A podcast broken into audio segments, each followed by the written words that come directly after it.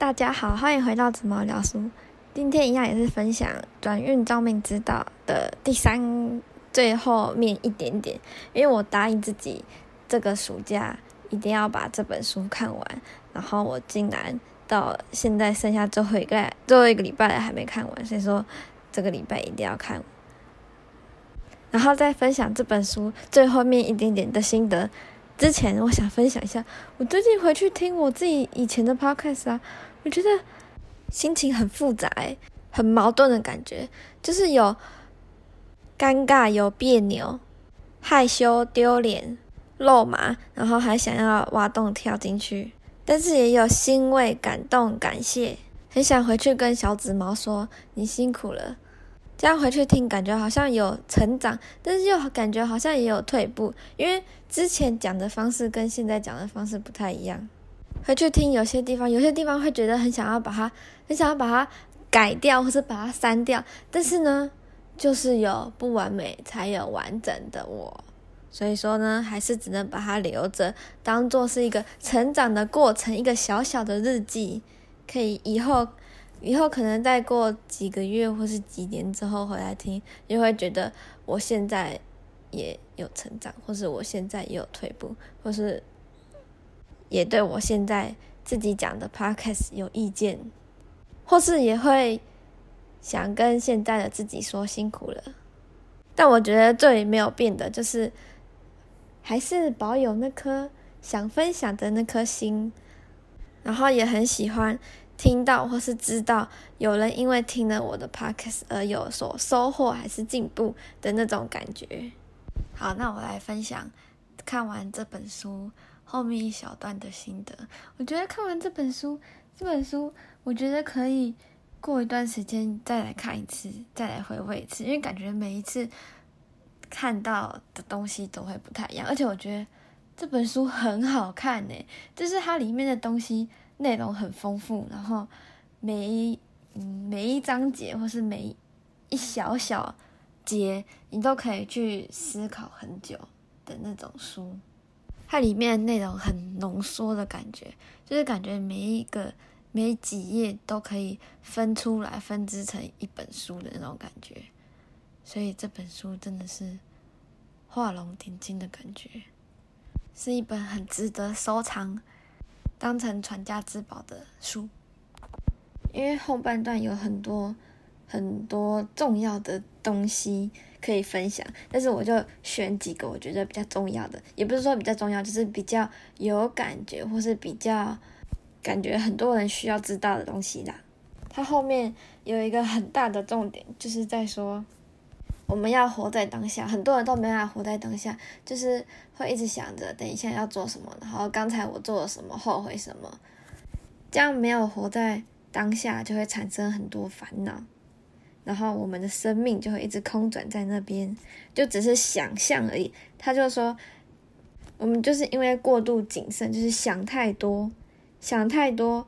我们应该要把想太多，就是想象力小一点，然后觉知力、行动力大一点。觉知力就是他说要关照，他说古神心法第八个就是要关照，活在此刻。当你一直烦恼，一直。想象想太多的时候，过度谨慎的时候，过度思考的时候，你就是一直用占用你的脑袋，就没办法直受。他说，直受就是最直接的感受，不经大脑的想象思考，不经好坏的评断，你就是感受这件事就好，最直接的感受现在这个状态此刻，然后也不要赋予任何评论，你自己的这个想法。就是比较有想法，就是你只要知道你现在这种感受就好，最直接的感受。他说，当我们有想象的时候，想象这件事的时候，就是有主观的想法，就只会让自己活在自己的想法里面。但自己想法通常都是假的，所以我们应该要客观的分析，才会比较接近事实。就像用表格一样，然后把它写一写。你就可以客观的分析这件事情，但是如果你是用想象的话，你想象你就是比较有带有主观的想法，带有自己的情感啊，一些有的没的，有些时候就会变成是，因为当你心情不好的时候，你看出去的东西都会是不好的。然后，如果你心情状态是好的，你的心念是正向的话，就算那件事情本身没有特别好，但是你看出去也是正面的。就比如说，嗯，比如说今天去上课，然后我们上的那个课就是老师没有顺利教完成，应该说那个动作。看似很简单，其实做起来很难。然后老师也自己也迷路了。然后，所以我们今天就没有学到，就没有做到那个完整的动作。所以老师说下礼拜再来。那那如果我今天是带着负面的想法看这件事情上事情的话，我一定觉得哦，怎么能浪费钱，怎么能浪费时间？但是呢，如果今天我转个念，是正面的想法看这件事情的话，我会觉得人生中一定会有不顺心的事情，一定有计划赶不上变化。就是因为我今天做不到，那我下礼拜更想要来，然后我以后每一次来的时候更会珍惜。但是呢，我下礼拜也不能去，因为我下礼拜就开学了，所以说才会更珍惜每一次来上这个课，更珍惜每一次遇到每一位同学。所以我觉得珍惜很重要，珍惜就是有活在当下。如果你没有珍惜的话，你就算有再好的资源，就像是机会是给准备好的人，应该很多人都有听过这句话吧。就是如果比如说有一个课你一直很想上，但是你现在就是没有那个钱去报名那个课，所以就算你很真的很想要上那堂课，但是你就是没有准备好，你就是没有那个钱可以上课啊。要不然就是说你报名了一堂课，然后你体力就是不行啊，但是老师就是准备了那个。动作要做，但是你的体力就是真的不行，所以说你还没准备好那个东西，你不管怎么样，你就是做不到。你就是要等你准备好之后，一直慢慢累积上来的体力，等你到了那一天体力好了之后，你再做这个动作，你就可以做到。或者说，如果你要抢一个演唱会的票，你虽然说有钱，也想要买，但是呢，你就是有一个。冲动就是少那个冲动，就是你过度谨慎，想太多，然后结果呢，那个票那个位置就被别人抢走了，就差一秒，你就一差那个一秒，那个犹豫就被抢走了。所以说才会说机会是给准备好的，然后还要果断，然后呢也不要紧，你不要太想太多，所以就是不要对，不要想太多，就是觉知，我们要觉知。觉知就是直受，就是关照现在，活在现在，活在此刻。然后我再分享一个，我最近有听看到看到有一个影片，然后听到那个人说，我觉得很有道理。他说退休的生活是怎么样？就说他说他给一个退休生生活一个定义。他说你要不为想象的明天。牺牲今天想做什么就立刻去做，因为今天是你余生最年轻的一天。哦，我觉得他讲这个很有道理耶。再讲一次，他说退休生活是什么呢？就是你要不为想象的明天牺牲今天，你要不为想象的今天，你要不为想象的明天牺牲今天。也就是叫你活在当下的意思，就是想做什么就立刻去做，不要想太多，要果断。然后呢，他说，因为为什么要果断呢？因为今天是你余生最年轻的一天，是不是很有道理？谁知道你下一秒会怎么样？谁知道？我们就是要活在现在啊！谁知道你下一秒？对啊，谁知道你下一秒是怎么样？就像计划赶不上变化，那这样子，我会不会现在已经开始过我的退休生活了？我觉得果断真的很重要，就是要果断，然后相信自己一定做得到，一定可以的这种相信，这种果断，不要让你不要做出让你会之后反悔后悔的事情。想要什么就去做。你看，再回去想一下他刚才讲讲这句话，他说你要不为想象的明天牺牲今天，不要为你要不为想象的明天。你看，又是想象。想象的明天是假的，只是想象，是主观的想法，只是自己的想法而已。所以说，今天才是真的，现在此时此刻才是真的。所以你要不为想象的明天牺牲今天。我们真实的只有此时此刻，没有明天，没有想象，就是要对。所以我很喜欢我，我很喜欢这句话。虽然它不是这本书里面的，但是这本书里面的重点有跟这一句话一样。他说：“内在的状态才是真实的，外在的事只是投射出来的影子。也就是说，我们内在心、我们的心情、我们的状态、我们的心念才是真实的。当我们的心念是正向的时候，内在没有烦恼的时候，我们我们投射出来的影子，我们看出来的事情就会变成是美好的。因为当你心情不好的时候，你也会放大那个不好的东西，然后你会忘记去注意好的东西，其实已经在那了。其实你本来就已经有幸福那个美好，但是你会无视掉那个东西，就也就是说你没有活在当下，你只 focus 在放大在不好的东西上面，然后忘记去珍惜你现在已经拥有的好的东西资源。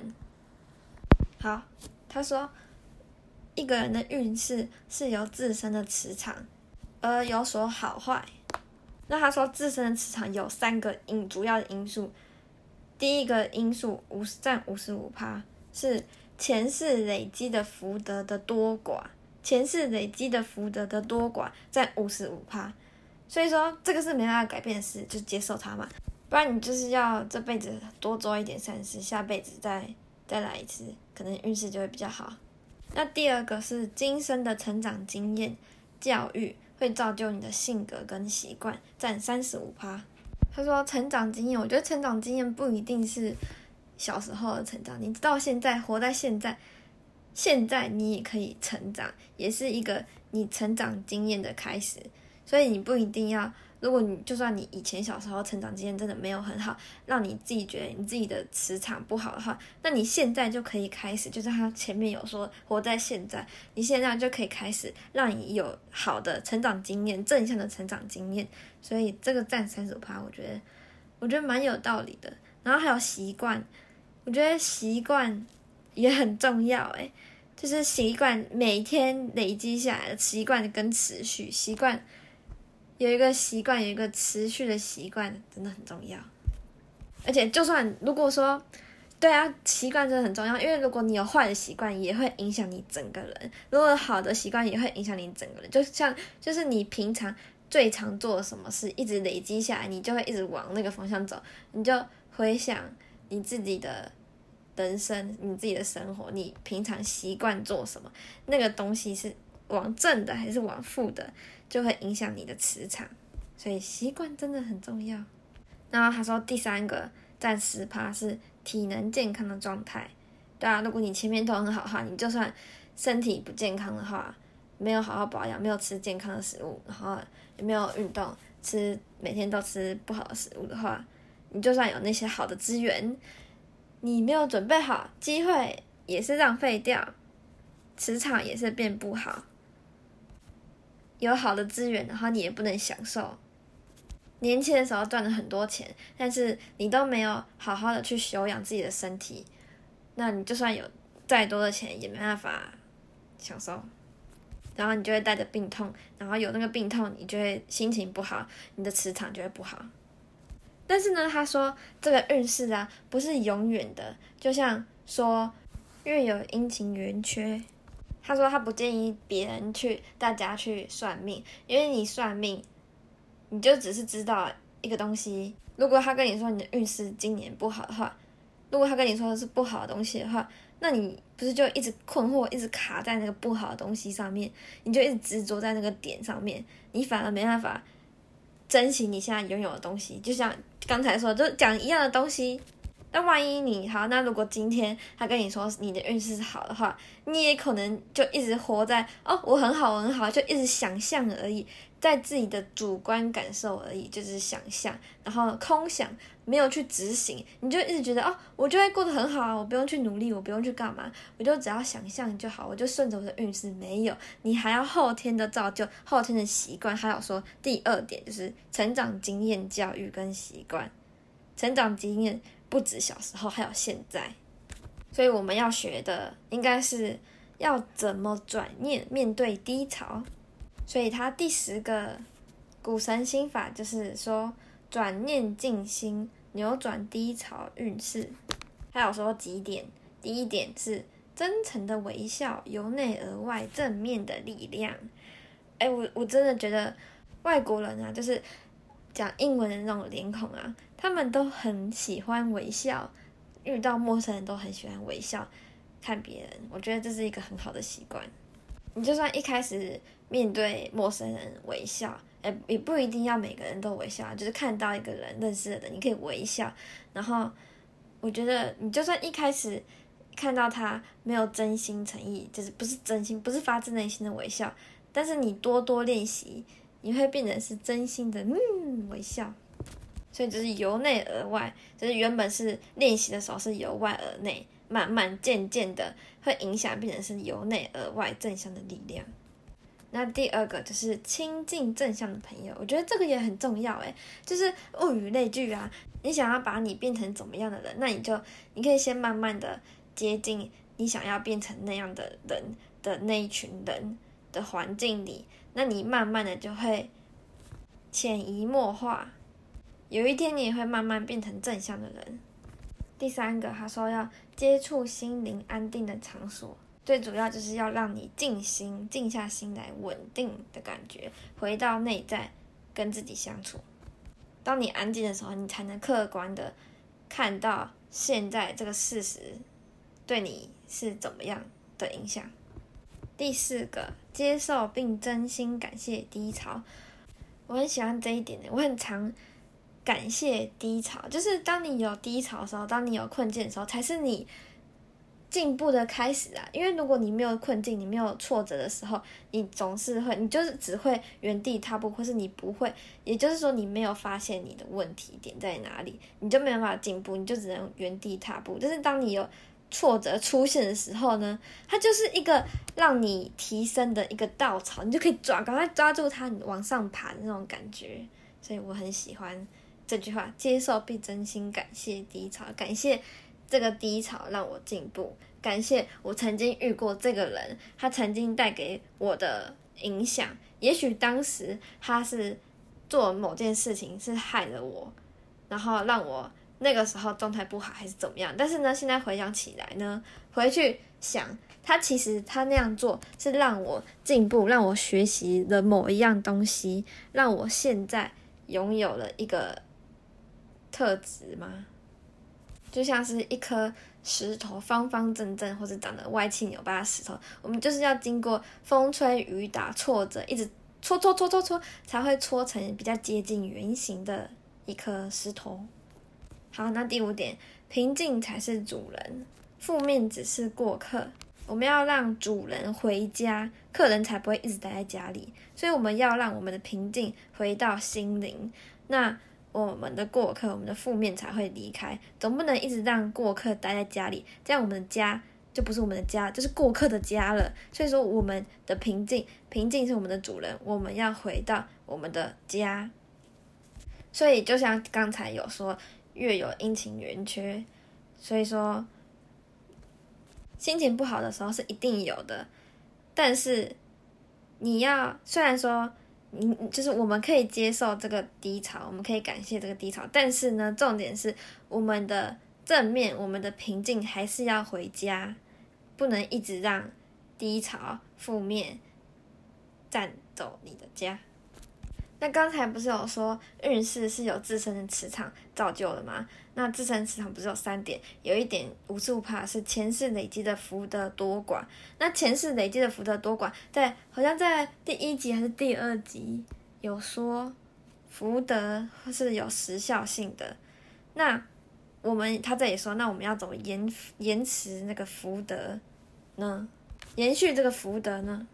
我觉得这个很重要，就是两点，一个是知足，我们要感恩、感谢、珍惜、包容、接纳我们拥有的东西、拥有的幸福、拥有的好跟坏，包容我自己的缺点，接纳自己的缺点，感恩我拥有的东西，感恩其他人，珍惜一切，就是知足。我觉得这个真的很重要。然后第二个就是种福田。福德的福，田就是种田的田，种福田就是身体力行的为他人诚恳付出，不求回报。我觉得能做到这两个点的人都很很伟大，就是你能种福田，诶，种福田就是跟上一次有说有一个东西是一样的，就是那个啦，发心，发自内在诚恳的心，不为自我利益为中心，不为特定的目的而行动，只是单纯纯粹的付出，让人感受到喜悦快乐的这个行为，这个行为就是种福田呐。所以，如果你想要延续你的福德业力的话，我们就可以知足跟种福田，也就是发心。然后之后呢，他就这里有说一个故事，我觉得我很喜欢这个故事。我看到这个故事，我就觉得哦，很感动。他说，每一个人都是独一无二的，千万不要小看任何人的生命剧本，哪怕只是你认为看起来毫不起眼的人，就是比如说，他说，比如比如说，他说路上的阿北就是游民，路上的游民。你不要小看他，你不要小看他，他也许他的前世今生比的经验比你还丰富，比你轮回过更多次，他的历能他的那个灵魂历练还要更多，或是不要不要轻视跟你擦肩而过，或是任何只有一面之缘的人，你怎么知道这个人做了什么伟大的事情？你怎么知道这个人做了多坏的事情？都有可能。就像我就很喜欢看到。平凡人中的不平凡的这种感觉，就是有一种很惊喜的感觉，然后这种感觉也很令我崇拜。就是他实际上看起来默默无闻，但是他其实底下私底下要做的很多伟大的事情，就让我很崇拜。就是为什么可以这么谦虚，这这么低调呢？就是因为他的心是开阔的。他这里就讲一个故事，他说，就是他有一天在路上就看到有一个阿公，有一个老人，他就在路上捡垃圾，然后就看起来已经很没力气了，没体力。然后那个老师他就走过去跟他说：“诶，有什么需要帮忙的话吗？或者是还要提供什么资源可以帮忙？”然后那个老人就说：“诶，不需要。”或者然后可是另外一个女生又看到这个画面，又觉得很。很心酸的那种感觉，因为他都已经年纪很大，然后还在那边捡垃圾赚钱。然后那另外一个女生，她就她就看到另外一个人，她就看到这个画面，她就把她就拿三千块给那个阿公，就说这个钱给你，然后你找个地方住，还是找个地方，因为那个老人他说他说他老婆死掉了，然后现在没有也没有地方住，就是。能睡哪就睡哪，然后一天差不多可以赚个捡这些乐事，差不多可以赚个一百块。然后另外一个人就看到这个画面就觉得很心酸，然后就给他三千块。然后那个老人就就拒绝嘛。那这个老师就说：“好吧，那我就给你这个名片。”然后这个老人就只好说。我他就说，名片我会收着，因为这样你们才会放心，你们才你们的心才会安定下来。我也感受到接收到你们的温暖了。他就这样说，不觉得他这样说很伟大吗？就是他现在这个状况，然后别人给他这个钱，但是呢，他是心领的，他是心体会，他是真的是用心感谢他们两个这样做这件事情，就是他哦。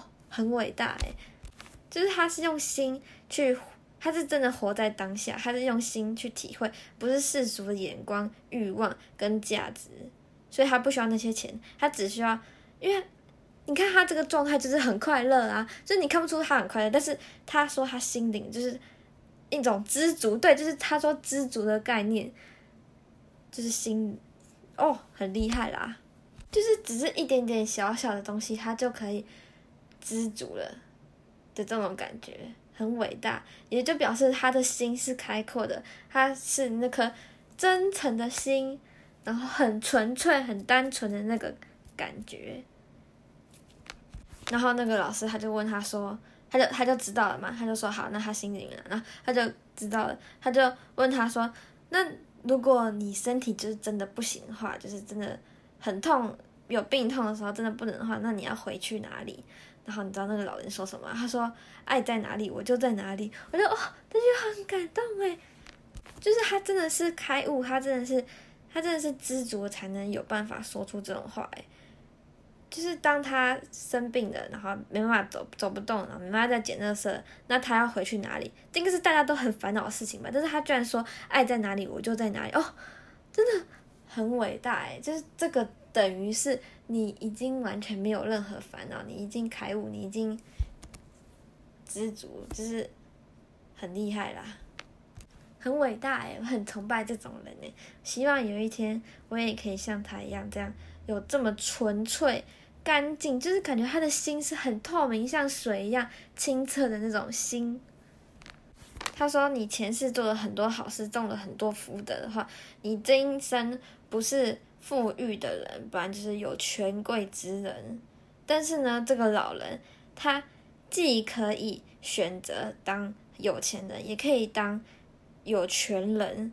但是呢，他选择当一个游民，这是让别人最敬佩的地方，因为他，而且重点是他当游民的时候，通常当游民。”应该说，通常当你低潮或者当你环境不好、生在环境不好的环境下的时候呢，人都会变成是负面的。但是呢，他在当游民的时候，他现在这个状态当游民的时候，他却保有这颗单纯、纯真、真诚的心，然后居然说爱在哪里我就在哪里，就是哦，很很伟大，很很勇敢的那种感觉，因为他。对啊，他可以选择好的，那但是他却选择比较难走的路，今生他却选择一个比较难走的角色，比较难做的角色。但是难做的角色之中，他又可以保有这颗初心，很厉害，很伟大。他选择做这个这件当这个角色，很勇敢。然后呢，他又做的这么好，又很让别人敬佩。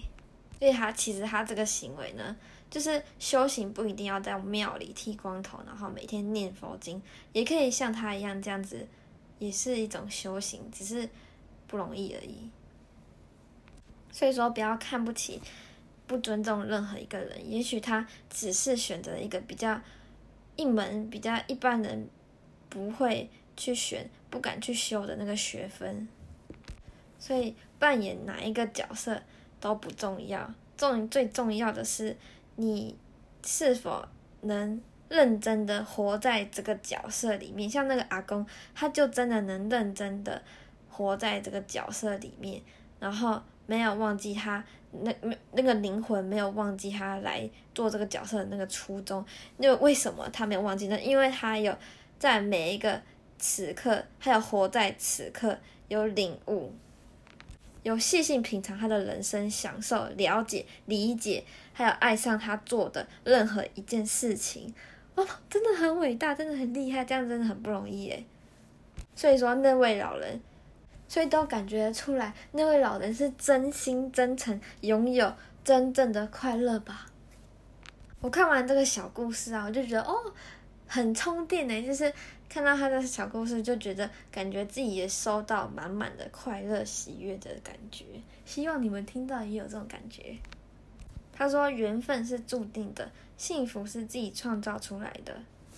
也就是你的心念呐，你的心念好，你就会幸福。”那他说：“哦，我我觉得我真的我也很喜欢这句话。他说：一切生命中不圆满，都是为了成就你觉醒的圆满。”就是因为有不圆满的自己、不完美的自己，才有完整的自己。就是因为人生中有跌跌撞撞，就是因为有挫折，所以我们才能一直进步，磨出更好的石头来。哎，应该不是说更好石头，应该是说更像自己的石头来。那要有始有终嘛。我刚放暑假的时候，说我想要做很多事情，然后安排了很多东西。虽然说很多。很多计划的东西都没有做到，但是也有很多计划的东西都有做到。然后呢，也很不可思议的，现在回想起来，回去看就觉得哦，我自己为什么可以做成这样子，好像蛮厉害的。就是有点感谢当初那时候的自己，有每一天每一天的做那件事情，然后造就现在我有怎么样的成果。感谢我当初没有。